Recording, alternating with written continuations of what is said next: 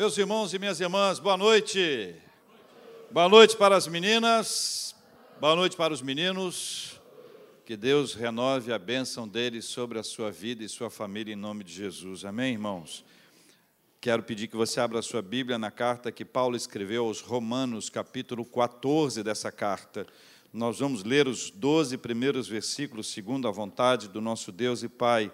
E gostaria de pedir a sua ajuda para que a gente leia junto à palavra do Senhor. Vou pedir ajuda às meninas e aos meninos, tá bom?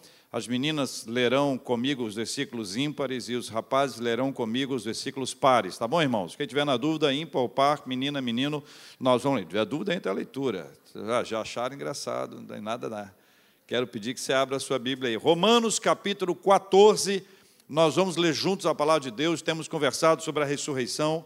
Este é um mês maravilhoso, maravilhoso. Engraçado, né? A gente dá mais valor ao Natal, que não resta dúvida, é uma época extraordinária, mas do ponto de vista espiritual, se não existisse ressurreição, o Natal seria uma data qualquer. A gente precisa relembrar que a ressurreição é o marco do cristianismo. A grande virada na nossa história aconteceu com a ressurreição, senão não teria sido apenas mais uma noite, mais um dia, mais uma data mas o Evangelho de Jesus nos alcançou e a ressurreição declara que Jesus Cristo está vivo, louvado seja o nome do Senhor. Romanos capítulo, capítulo 14. Meninas, vamos, por favor, me ajudem a leitura, na leitura. Acolhei o que é débil na fé, não porém. Mas vocês estão lendo comigo? É assim que vocês estão lendo? É, obrigado, viu? Vou começar de novo acolhei ao que é débil na fé, não, porém, para discutir opiniões. Vocês entenderam, né? Versículo 2: Homens, um crê que tudo pode comer, mas o débil come legumes. Meninas, vamos lá. Quem come não despreze o que não come, e o que não come não julgue o que come porque Deus o acolheu. Quem és tu que julgas o servo alheio? Para o seu próprio Senhor está em pé ou cai, mas estará em pé, porque o Senhor é poderoso para o suster. Um faz diferença entre dia e dia, outro julga iguais todos os dias. Cada um tem opinião bem definida em sua própria mente. Quem distingue entre dia e dia, para o Senhor o faz. E quem come, para o Senhor come. Por quê? Porque dá graças a Deus. E quem não come, para o Senhor não come e dá graças a Deus. Se sua mente está dando um nó aí, segura firme, depois nós vamos explicar, tá? Meu Deus, já não sei mais onde é que eu estou, né? comeu, parou, agora é o dia. Calma aí. Versículo 7 porque nenhum de nós vive para si mesmo, nem morre para si. Porque se vivemos, para o Senhor vivemos. Se morremos, para o Senhor morremos. Quer pois vivamos ou morramos, somos do Senhor. Foi precisamente para esse fim que Cristo morreu e ressurgiu, para ser Senhor tanto de mortos como de vivos. Tu, porém, porque julgas teu irmão, e tu, porque desprezas o teu, pois todos compareceremos perante. Olha aí, diante de quem? Diante de Deus, perante o tribunal. Então vamos.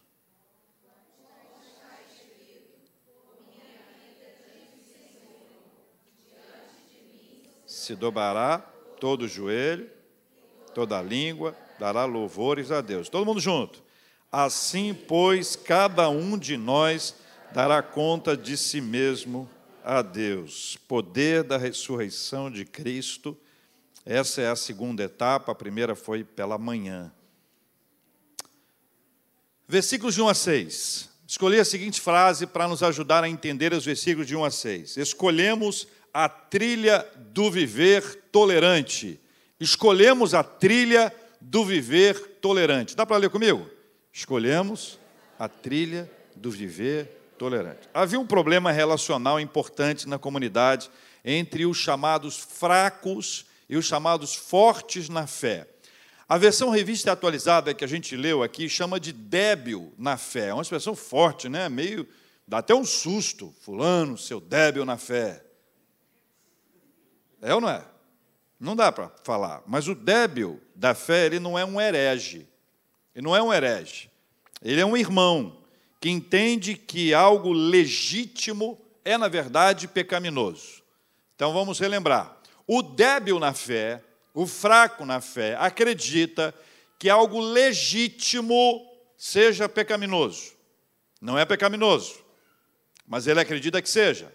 Esta é a, a transmissão aqui do texto para a gente entender. Isso está envolvendo aí alimentos e datas especiais. Por isso que come, não come, come, não come, é data tal, separa o dia tal, para você entender.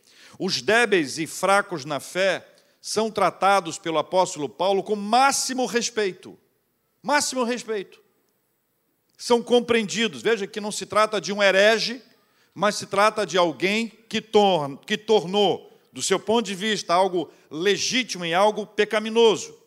Paulo declara a importância do respeito àqueles que têm pensado dessa forma e têm agido assim. Nós estamos dentro do ambiente da comunidade, a igreja de Roma. Dentro dessa comunidade houve uma dissensão, uma discussão, uma divisão por conta disso.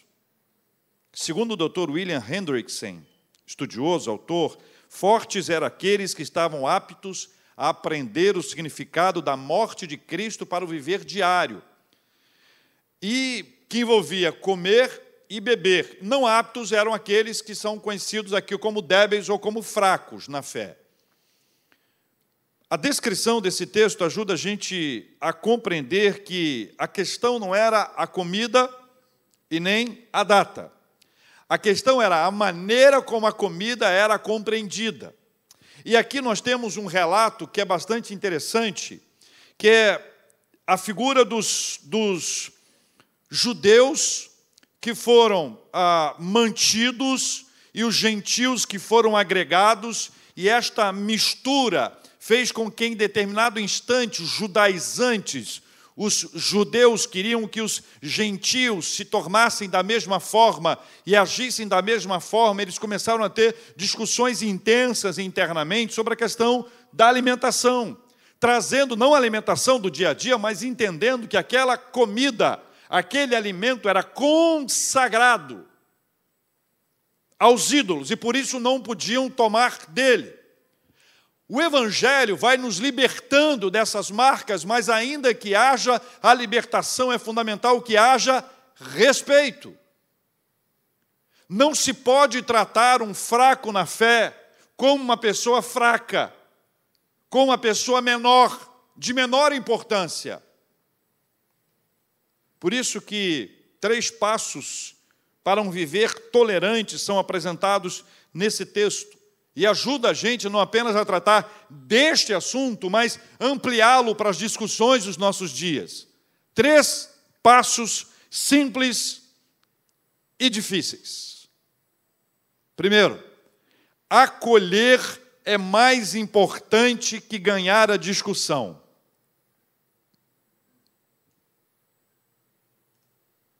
Acolher é mais importante que ganhar a discussão. Veja, eu não estou trazendo o que eu penso sobre esse assunto, mas o que o texto nos apresenta. Acolher é mais importante que ganhar a discussão. Alguém quer discutir? Acolher, acolher. Acolher é melhor do que ganhar a discussão, mas a gente está vivendo numa cultura que tem que ganhar a discussão que quem dá a última palavra é que ganhou a discussão, e que tem que lacrar, e que tem que mandar mensagem no grupo lá do WhatsApp, da família. Quem é que inventou esse negócio de grupo do WhatsApp da família? Viu? Ai, vai ser uma benção, a gente vai conversar sobre a vida. Segunda lição: não despreze e não julgue a quem Deus acolheu. Não despreze e não julgue a quem Deus acolheu. Eu falei que era fácil? Não, né? Eu falei que era difícil, não falei? Simples. Terceiro, não imponha a sua opinião sobre a dos outros. Ei, Jesus, um mais difícil que o outro. Hein? Segura aí, hein? São só três. Pode relaxar. Vou repeti-los. Acolher é mais importante que ganhar a discussão. Não despreze e não julgue a quem Deus acolheu. Não imponha sua opinião sobre a dos outros. Você quer saber se um assunto é difícil na igreja? Você fala três frases, não ouvi nenhum amém.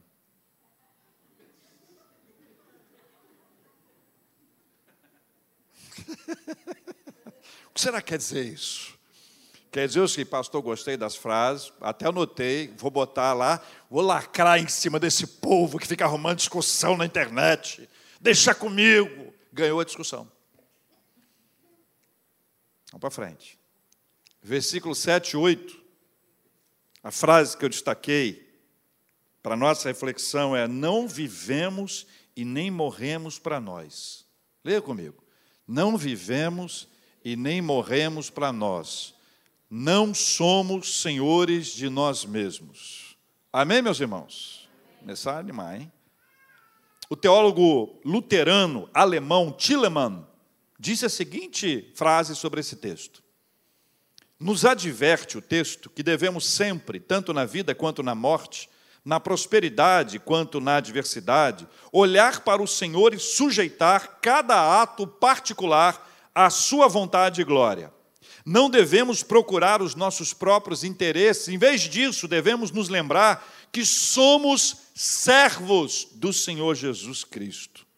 O Senhor sempre estará conosco, quer vivamos, quer morramos. Tem um cântico antigo, não sei se você lembra. E se vivemos? Esse, e se vivemos, para o Senhor vivemos. Tão antigo que você não lembra, né? E se morremos. A letra é essa. Para o Senhor morremos. É que tempinho para ver se alguém vem, vem comigo. Queira vivamos queira morramos, somos do Senhor, somos do Senhor. Só vocês. É que eu não sei o resto da letra. O Evangelho nos comunica uma nova forma de viver. O Evangelho nos comunica um novo jeito de viver. E o novo jeito que o Evangelho nos comunica é o jeito cristocêntrico. Cristo, quem está no centro da vida do cristão, só pode ser Cristo. Esse novo modelo cristocêntrico, ou seja, Cristo no centro, no lugar principal, no palco das decisões da nossa vida, essa é uma premissa básica do cristianismo que tem sido manipulada ao longo dos anos. Escuta só, a vida cristã Dentro dessa perspectiva que o texto nos apresenta, ela está declarando que nós não vivemos, nem morremos para nós, diz que nós não somos senhores de nós mesmos, nós temos um Senhor que é Cristo, nós temos uma perspectiva cristocêntrica, é Ele quem conduz a nossa vida, Ele que governa a nossa existência, Ele é quem abre as portas, quem fecha as portas, é para Ele que nós vivemos. E aí acontece uma coisa curiosa. Ao longo dos anos, isso foi sendo manipulado. Começaram a criar uma série de lista. Não pode. 357. Pode, 3. E nós passamos, ao longo dos anos, a olhar a vida cristã como se fosse seguir uma série de regras, obedecer uma série de, de modelos que nos foram apresentados, alguns deles foram impostos, e deixamos Cristo de fora. O que alcançou o coração? A lista. Fui para um acampamento uma vez, e o líder, bem intencionado, abriu o acampamento dizendo o que não podia. E deve ter ficado uns 10 minutos. Quando ele terminou, eu levantei a mão e perguntei: e vem cá, o que pode? Porque ficou confuso. Nós não podemos colocar uma lista do que não pode, uma série de regras no lugar de Cristo. Cristo é quem conduz a nossa vida. Cristo é quem conduz a nossa história, Ele é que escreve a nossa história. O lugar de Jesus é no trono do nosso coração e da nossa mente. Nós vivemos para Ele, nós morremos para Ele. Nós não somos senhores de nós mesmos, a não ser que nós não sejamos cristocêntricos. E se não formos cristocêntricos, Cristo não é o Senhor da nossa vida. nós encontramos em Cristo motivos para viver e morrer. Encontramos em Cristo motivos para viver e morrer. Paulo, escrevendo aos Filipenses, capítulo 4, versículo 11, diz: Eu aprendi a viver contente em toda e qualquer situação é a descrição que Paulo faz em Filipenses capítulo 4, versículo 11. Ele aprendeu a viver com Cristo. Ele aprendeu a viver com Cristo e esse aprendizado na caminhada com Cristo deu a ele a possibilidade de se contentar.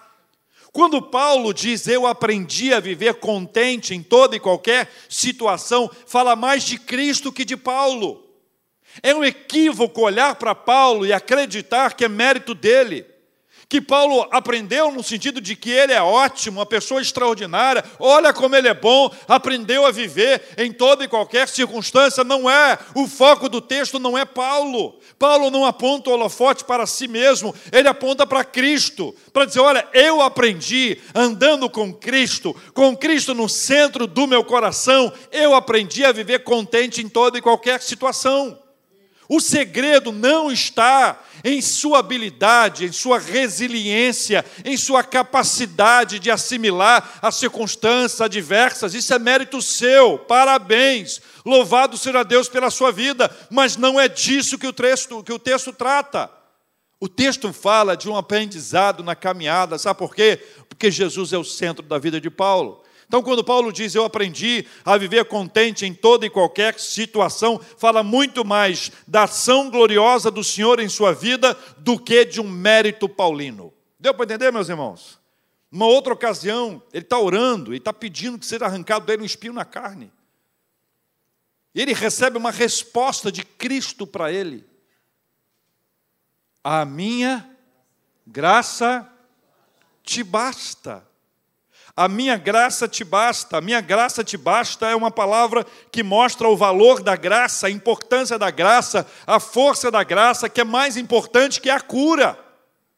Paulo quer a cura de uma enfermidade, de um problema, não sabemos do que se trata.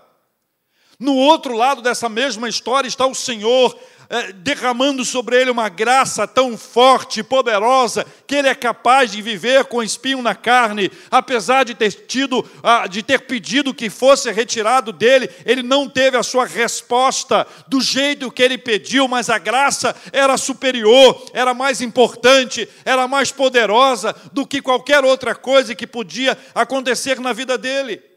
Enquanto a fraqueza fala de Paulo, a graça fala de Cristo, e é essa distinção que há quando Jesus é o Senhor da nossa vida. Nós aprendemos a viver contentes em toda e qualquer situação, não é mérito nosso, Olha como você é resiliente. Espero que você seja uma pessoa altamente resiliente, mas o texto não fala de resiliência pessoal. Não é uma questão que aponta glória para Paulo. Não dá para dar os parabéns para Paulo. O assunto aqui é o Senhor Jesus ao lado dele. O assunto aqui é a graça do Senhor que se manifesta nele. Exatamente por isso eu quero chamar a sua atenção para a reflexão da palavra de Deus não vivemos e nem morremos para nós. Não somos senhores de nós mesmos. Na reta final das bem-aventuranças, Jesus traz uma palavra forte. Diz: Bem-aventurados os perseguidos por causa da justiça, porque deles é o reino dos céus. Bem-aventurados sois quando por minha causa vos injuriarem e vos perseguirem, e mentindo disserem todo mal contra vós. Regozijai-vos e exultai, porque é grande o vosso galardão nos céus, pois assim perseguiram os profetas que viveram antes de vós.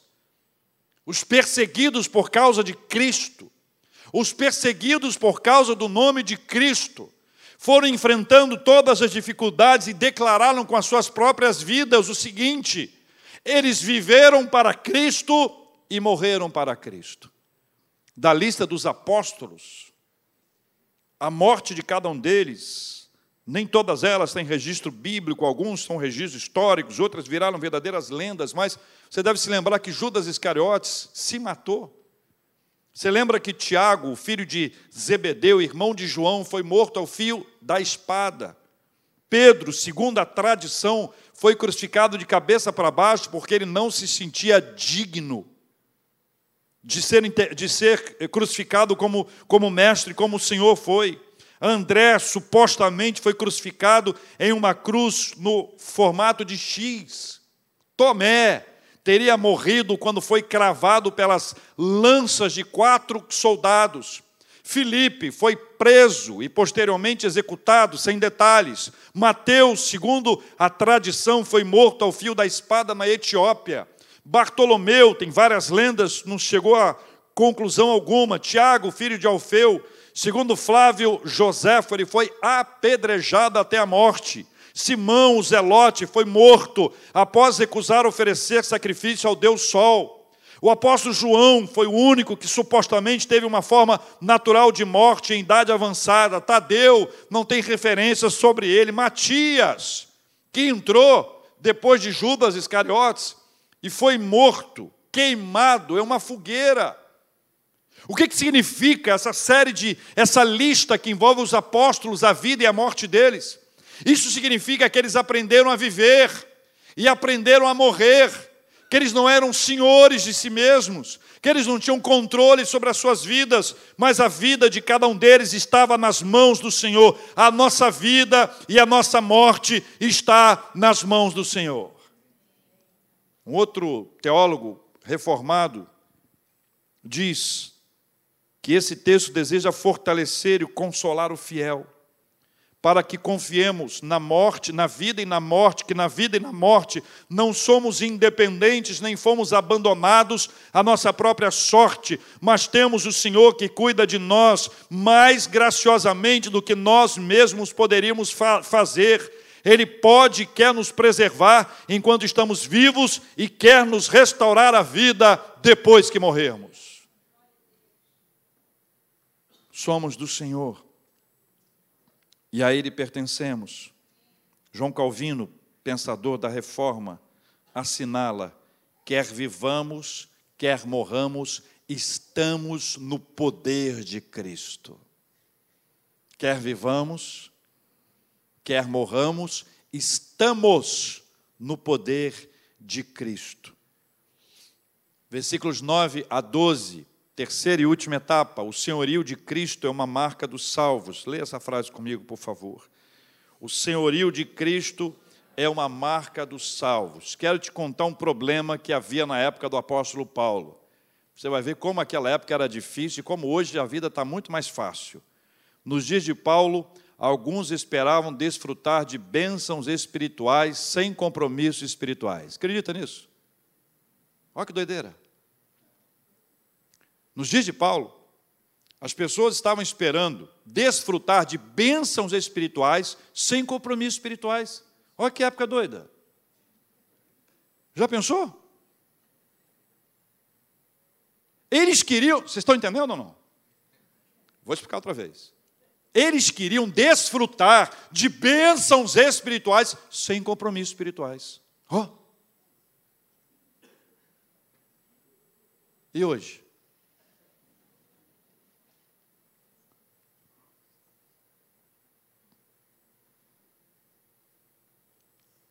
Por compromisso, duas palavras: intimidade e relacionamento. Intimidade e relacionamento. São duas palavrinhas para sintetizar essa ideia do compromisso espiritual. Intimidade com Deus, intimidade com Jesus, intimidade com o Espírito Santo. Relacionamento, caminhada com Ele, leitura da palavra, exposição da, da palavra, oração, louvor, adoração, caminhada com Ele, testemunho, evangelização. Compromisso espiritual é fundamental para a nossa caminhada. Eu não posso esperar nem almejar a bênção espiritual se eu não tiver um compromisso espiritual. Compromisso espiritual é sinal de maturidade. Compromisso espiritual nós vamos desenvolver na medida que temos intimidade com o Senhor. Jesus chega a dizer para a gente uma palavra que não pode ser esquecida. Último dia. Trombeta tocou, anjo, não sei como é que vai ser. Último dia. Aparece uma galera. Ei, chegamos aí, Jesus. Em teu nome. Eu fiz milagre. Ei em teu nome, eu expulsei de demônios. Ei! Não sei quem que falou aí. E a frase de Jesus para eles, lembra qual é a frase? Nunca vos conheci. Não sei quem você é. Há muitos anos, estava na porta de uma igreja, havia acabado de pregar, preguei, e aí uma veio uma pessoa na porta e disse para mim, Reverendo Averaldo, é o meu nome, tá? A sua voz é a igual do J.R. Vargas.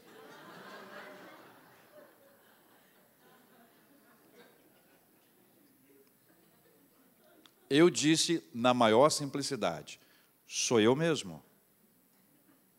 Ele olhou para mim e disse: hum,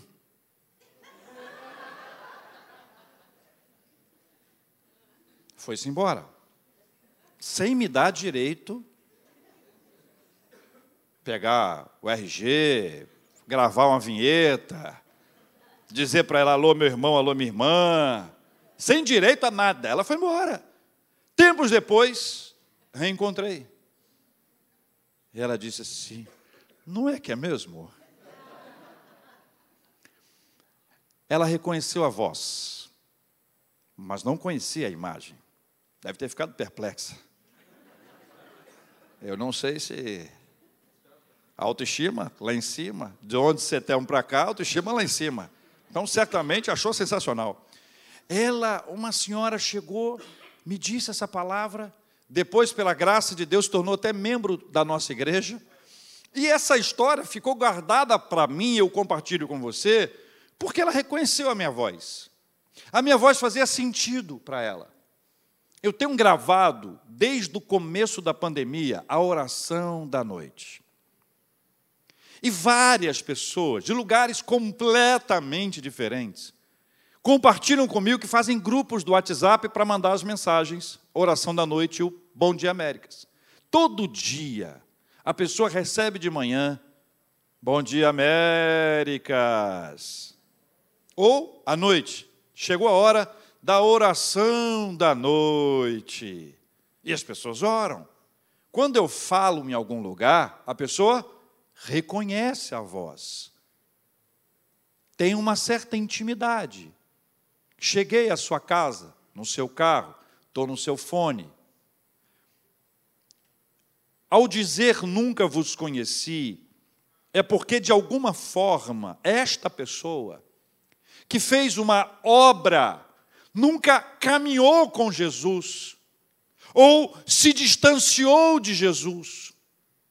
Não se reconhece a voz porque não tem intimidade, não reconhece a voz porque não tem relacionamento. Sem intimidade, sem relacionamento, não há compromisso com Deus. O compromisso é quando você assume publicamente e cumpre toda a sua caminhada na presença do Senhor. Na caminhada nós aprendemos que é tudo sobre Ele. Ele é o Senhor. A experiência da conversão, ela dá a largada. Ela não é o ponto final, ela dá a largada a uma série de compromissos sérios com Deus, e um deles é o, de, é o do senhorio de Cristo, que nos dá uma nova identidade. Uma nova identidade. Vou te explicar. Tiago, meio-irmão de Jesus, ao escrever a sua epístola, capítulo 1, versículo número 1, ele se apresenta assim: Tiago, servo de Deus e do Senhor Jesus Cristo. Tiago, servo de Deus e do Senhor Jesus Cristo. Ele era irmão de Jesus. A gente chama de meio-irmão pelos motivos óbvios. Mas ele se apresenta, a nova identidade dele é essa. Ele é servo de Deus e do Senhor Jesus Cristo. Mas nós, no mundo ocidental, temos uma gigantesca dificuldade de compreender e de dizer: eu sou servo. Parece que nos foi vendida uma imagem de que aquele que serve é o perdedor, que aquele que serve foi o que não venceu, que aquele que serve é aquele que não, não alcançou a vitória. Mas esse não é um entendimento bíblico. Esse é um entendimento de uma cultura ocidental que privilegia esse tipo de distanciamento. Mas não é isso que a Bíblia ensina, gente. A gente pode ter dificuldades no mundo ocidental, mas o cristianismo diz outra coisa completamente diferente. João Batista precedeu a Jesus. João Batista veio antes de Cristo. João Batista trouxe uma frase muito importante. Ele diz assim: ó, convém que ele cresça e que eu diminua. Eu não sou ele. Eu não sou digno de desatar as sandálias dos seus pés. Olha que postura de servo. Jesus ensinou que maior é o que serve. Eu vim para servir e não para ser servido. Ele se abaixa e vai lavar os pés dos seus discípulos, sinal de humildade, sinal de serviço, sinal de quem é servo. No momento em que ele assume o controle da minha vida, eu me torno agora servo. Eu ganhei uma identidade nova. Eu tenho meu nome, como Tiago tem o seu nome, Tiago, meu nome é Tiago, servo do Senhor Jesus Cristo. É essa a declaração que se faz ao assumir a nossa postura enquanto servos de Deus e do Senhor Jesus Cristo. Porque à medida que eu e você nos tornamos servos, nós alcançamos uma nova mentalidade espiritual, nós vamos para uma outra dimensão espiritual. Ainda que as pessoas olhem e digam coisas absurdas, influenciadas pela cultura ocidental, nós podemos ter uma postura, porque a nossa influência é cristã, porque nós vivemos como Jesus nos ensinou a viver. Aí chega o versículo 10, escuta só o versículo 10. Leia comigo o versículo 10, por favor. Tu, porém, por que julgas teu irmão? E tu, por quê? Desprezas o teu. Leia a parte final, baixinho, baixinho. Pois todos compareceremos perante o tribunal de Deus. Eu queria te contar isso não, mas já que você tocou nesse assunto, todos compareceremos perante o tribunal de Deus. Sabe por quê? Que o tribunal de Deus nos iguala. Todos compareceremos, todos. Todos compareceremos perante o tribunal. Iguala. Não tem ninguém mais, ninguém menos, ninguém diferente, ninguém especial. Nós somos todos absolutamente iguais. Exatamente por isso, não há lugar para julgamentos ou desprezo. Não há lugar para julgamentos ou desprezo especialmente quando o assunto é o meu irmão a minha irmã, alguém igualmente amado e por quem Cristo também morreu, e o texto sinaliza esse peso. Isso se torna ainda mais complexo quando são servos e não senhores. Quando todos somos servos de Deus e do Senhor Jesus Cristo. Julgar alguém, irmão ou irmã, julgar alguém é se colocar na posição do juiz e quem se colocar na posição do juiz será julgado por isso. Não à toa Jesus Cristo disse: Não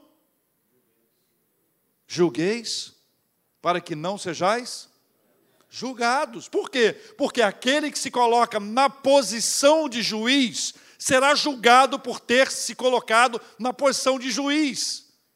Diante do tribunal de Deus, nós somos todos absolutamente iguais, nem mais, nem menos.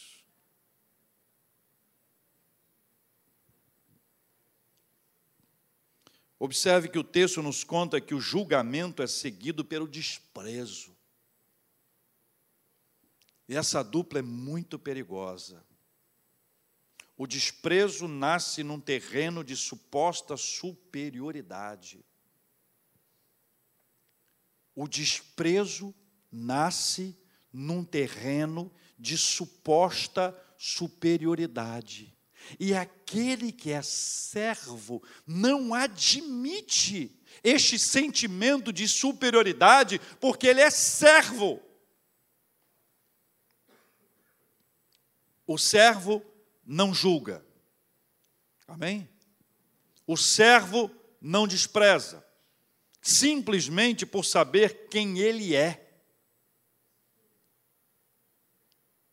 Quem ele é. O senhorio de Cristo nos permite conhecer a grandeza de Deus e arranca de nós a terrível semente da superioridade. Profeta Isaías, capítulo 6, versículo de número 5, um texto dos mais impactantes. Ele está diante da glória de Deus, descobre a glória de Deus.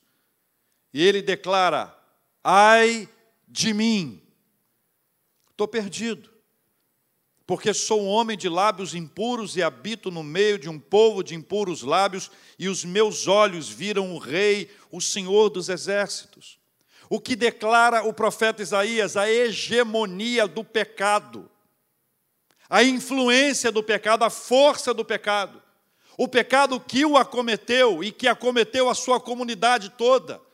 Ele é um homem de lábios impuros que diz aquilo que não deve ser dito.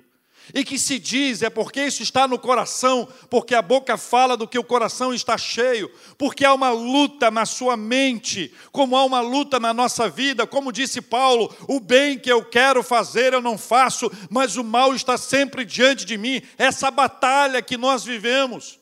Mas diante da grandeza de Deus, ele não se sente superior a ninguém.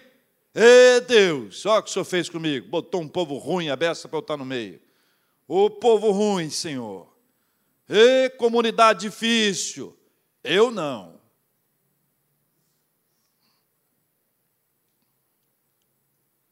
Quanto mais perto do trono de Deus alguém estiver, menor será a sua intenção de julgar. Afinal, julgando outros, seremos nós também julgados. Deu para entender, irmãos? Hoje a gente está vivendo um outro drama que a internet trouxe uma capacidade de julgamento instantâneo. O famoso tribunal da internet já queimou muita história, muitas histórias. Você deve conhecer algumas delas. Gente foi morta. Jornalisticamente acompanhei fatos que me deixaram assustados. Uma pessoa disseram que ela era uma bruxa. No bairro dela, a notícia se espalhou, se espalhou pela internet, a imagem dela foi para o espaço, mas não foi só isso, não. Ela foi pega, ela foi sacudida, ela foi agredida e ela foi morta. Porque o tribunal da internet resolveu que isso ia acontecer. Um jogador de vôlei faz uma declaração, concorde ou discorde, faz uma declaração, e por causa dessa declaração ele perde emprego. Ele é detonado na rede social. O tribunal da internet resolveu que ele não presta. Mas o mesmo pessoal da internet deu a ele, ele teve muito mais, ganhou mais de acho que um milhão de, de seguidores, uma doideira. Eu conheci um rapaz, eu recebi uma mensagem no grupo de, de negócio de WhatsApp que migra, pula para lá, pula para cá, e apareceu uma mensagem de que ele, de que ele era pedófilo. Eu conhecia o rapaz. Depois de um tempo, se prova que, na verdade, ele não era pedófilo, que foi confundido com uma pessoa. Compreende a loucura que é o tribunal da internet? O tribunal da internet não tem nome. Quem é a pessoa? Quem é que começou a história? Quem é que passou para alguém repassar? Ninguém sabe, é difícil encontrar isso. Muito difícil. Mas esta é apenas uma forma de você compreender, de você perceber o quanto julgamento é perigoso. O quanto julgar uma pessoa, o quanto desprezá-la, o quanto se sentir superior a ela, o quanto colocá-la debaixo dos pés, acreditando que se é superior a ela, é altamente perigoso. É por isso que isso nos conecta ao versículo de número 11. Porque o versículo de número 11, ele vai nos mostrar essa realidade da virada da nossa vida. Veja o 12. O 12 diz: Cada um de nós dará conta de si mesmo a Deus. Aí chega o versículo 11 e nos leva à presença do Senhor, aonde nós seremos curados. É na presença do Senhor que nós seremos curados. Leia o versículo 11, o que, é que ele diz? Como está escrito: Por minha vida, diz o Senhor, diante de mim se dobrará todo joelho e toda língua dará louvores a Deus. É neste lugar onde nós seremos curados e restaurados para a glória de Deus. É nesse lugar onde a obra do Senhor será feita dentro de nós. É nesse lugar onde todo o espírito de julgamento será tirado da nossa vida. Onde nós vamos olhar para a nossa vida como nós realmente somos e não achar que nós somos melhores do que alguém, pelo contrário, diante de Deus eu vou dizer: ai de mim, Senhor, ai de mim, Senhor, o Senhor sabe quem eu sou. Nessa caminhada, meus irmãos e minhas irmãs, esse é o lugar dos servos, diante do Senhor, ajoelhados e louvando ao Senhor. Diante do Senhor, ajoelhados numa postura de humildade, de humilhação, e louvando ao Senhor, não a si mesmo. A batalha é essa. Quando eu me considero superior, eu estou me louvando, ocupando os meus lábios e meu coração com louvor a mim mesmo. Como vi uma vez num teatro, que era apenas para expressar isso, protagonista da peça fez uma cura milagrosa, uma peça de teatro. E todo mundo aplaudiu, e o público começou a gritar glória a Deus, e ele gritava glória a Deus, e apontava para o nome dele que estava aqui atrás, assim: glória a Deus, glória a Deus, glória a Deus. Até que aquilo foi chocando a gente, e todo mundo ficou perplexo, pensando: meu Deus, isso é um absurdo. Exatamente isso. Isso é um absurdo. Eu quero, quero orar com você hoje, porque a gente precisa colocar isso aqui de uma forma mais clara na nossa vida. Primeiro, escolher viver uma vida tolerante. Lembra das três frases? Vou relembrar, hein? Três frases difíceis. Acolher é mais importante que ganhar a discussão. Amém, irmãos? Não despreze e não julgue a quem Deus acolheu. Não imponha sua opinião sobre a dos outros. Não vivemos e nem morremos para nós. Não somos senhores de nós mesmos. Não somos senhores de nós mesmos. Por fim, meus irmãos, queridos e amados, o senhorio de Cristo é a marca dos salvos. O Senhor é quem dirige a nossa vida. Quer, pois, vivamos, quer morramos, somos do Senhor. Vamos cantar essa música. Você lembra dela, Tiago? Lembra, né? Não lembra? Nem o Tiago lembra. Gente, isso é o caos. Nem o Tiago lembra, é um sinal de velhice declarada diante da igreja. É assim, quer ver? Não, não, canta, não vem com a música, não, senão não sai nada. Lembra, Arthur? Também não. Quem lembra? Então vem cantar, vem cantar comigo. Vem cantar. Sirva o Senhor com a sua voz. Olha que apelo. Hein? E se vivemos, para o Senhor vivemos. Se morremos. E se morremos, para o Senhor morremos. O tom foi nas alturas queira vivamos, esse está mais fácil. Queira morramos, somos do Senhor. somos do Senhor. Eu comecei num tom, a segunda parte eu fiz em outro tom. O nome disso é o quê? Habilidade. Obrigado, Reverendo Davidson. Parceria total. Eu e você, você e eu. É habilidade para lá e para cá. Esperei ouvir outra coisa, mas veio uma palavra boa. Fiquei com essa palavra, que eu quero ir por uma semana com uma palavra boa no meu coração. Irmãos e irmãs, nós vamos orar juntos. Eu estou buscando descontrair um pouquinho, porque esse assunto é pesado. De verdade é pesado. Lá no fundo é pesado. Se Jesus não é o Senhor da sua vida, você está com um problema grave. Está com um problema grave. Se você entrou para a igreja, se você virou crente, você está com um problema grave. Porque quem vira crente desvira fácil. Quem entra para a igreja, estou usando expressões comuns nós, também sai da igreja. Mas quem recebe Jesus como Senhor no seu coração não larga mais. E aí você tem uma certeza que é linda. Irmãos e irmãs, é lindo declarar: Jesus é o Senhor da minha vida. Queira vivamos, queira morramos, somos do Senhor. E essa é uma mensagem que é muito boa de ser dita de pé.